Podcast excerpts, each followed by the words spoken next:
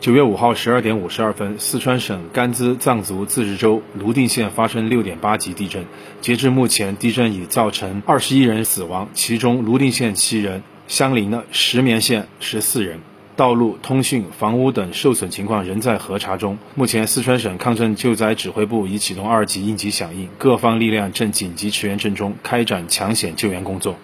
地震发生后。四川省抗震救灾指挥部办公室立即调度甘孜州泸定县等地的应急管理部门投入抗震救灾，人员伤亡及房屋受损情况正在核实，同时派出工作组赶赴现场处置，协调四川省消防救援总队立即调派泸定县前突小组三十人赶赴震中核查灾情，调派甘孜、成都、德阳、乐山、雅安、眉山、资阳等七个支队，共五百三十人地震救援力量立即赶赴震中开展救援。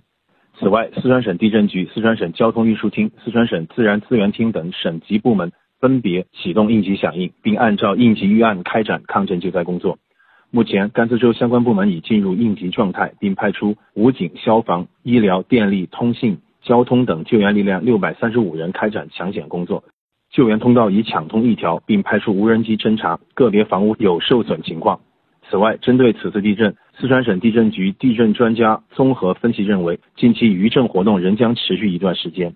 据中国地震台网正式测定，九月五号十二点五十二分，在甘孜州泸定县发生六点八级地震。地震发生时，距离泸定两百多公里外的成都主城区震感较为强烈。中国地震预警网通过预警终端、手机 APP。第三方平台等渠道为成都地区提前五十六秒发送地震预警信息。新华社记者肖永煌成都报道。